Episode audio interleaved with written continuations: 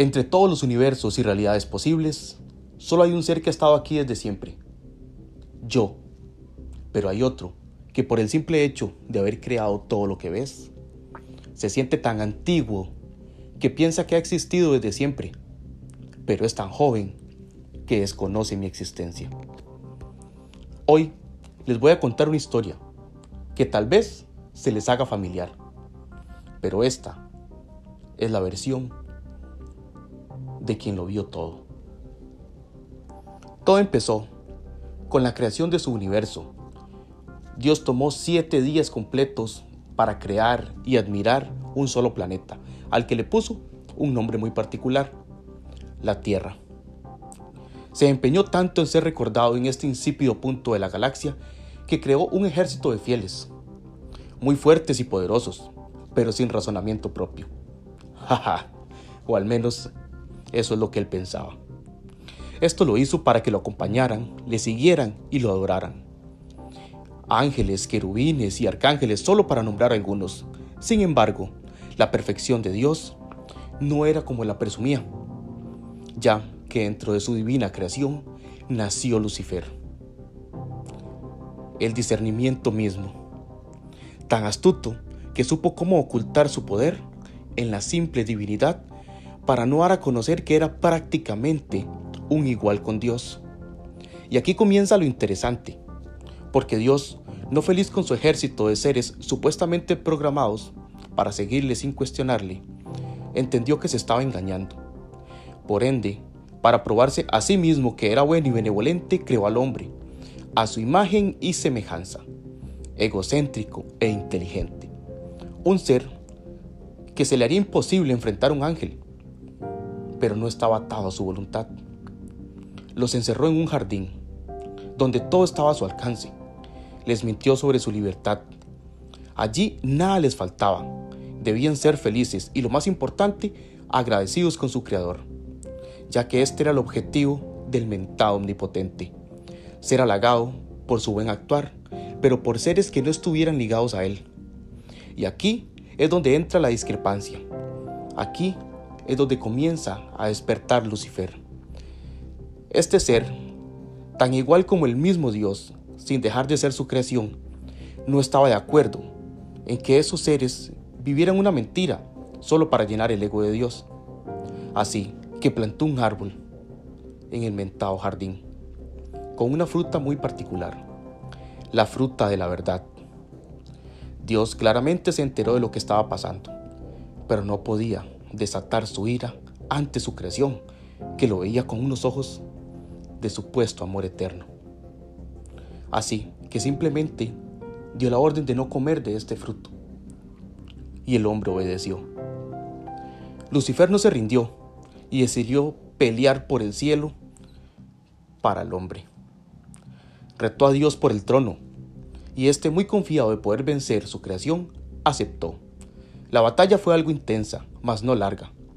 Dios fue sometido, y ahí entendió que había cometido un error, un error llamado Lucifer. Entendió que los humanos podrían odiarle si se dieran cuenta de la realidad, así que creó un plan. Hizo que su ejército de ángeles repeliera al ahora bautizado Satanás, quien era fuerte, pero no podía enfrentar solo a todas las legiones. Como dato curioso, les quiero comentar que el descenso de Satanás, de Lucifer, a la tierra no fue un simple rayo, ni un relámpago. Fue una tormenta que tapó más de medio mundo y duró años en aparar. El cielo estaba confundido. Dios perdió mucho poder en este enfrentamiento, así que se le había hecho imposible controlar a todas sus divinidades. Muchos ángeles desertaron al ver la realidad y bajaron a levantar al discernimiento, a Lucifer, a Satanás, al que le juraron lealtad libre de compromisos. Y el discernimiento mismo no se quedó ahí, derrotado. Logró entrar al jardín en forma de serpiente. No podía creer en la farsa que se había montado solo por egocentrismo. Así que buscó la manera de conversar con el ser más sutil e inteligente, Eva la primera mujer. Esta claramente entendió sin mucha explicación, que podía ser libre de verdad.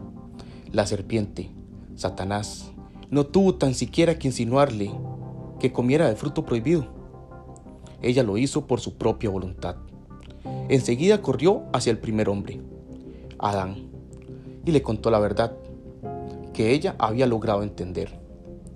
Este, que estaba más cegado, arremetió contra ella y por miedo a perder su privilegio en el jardín, corrió por el mismo buscando a Dios, quien no estaba.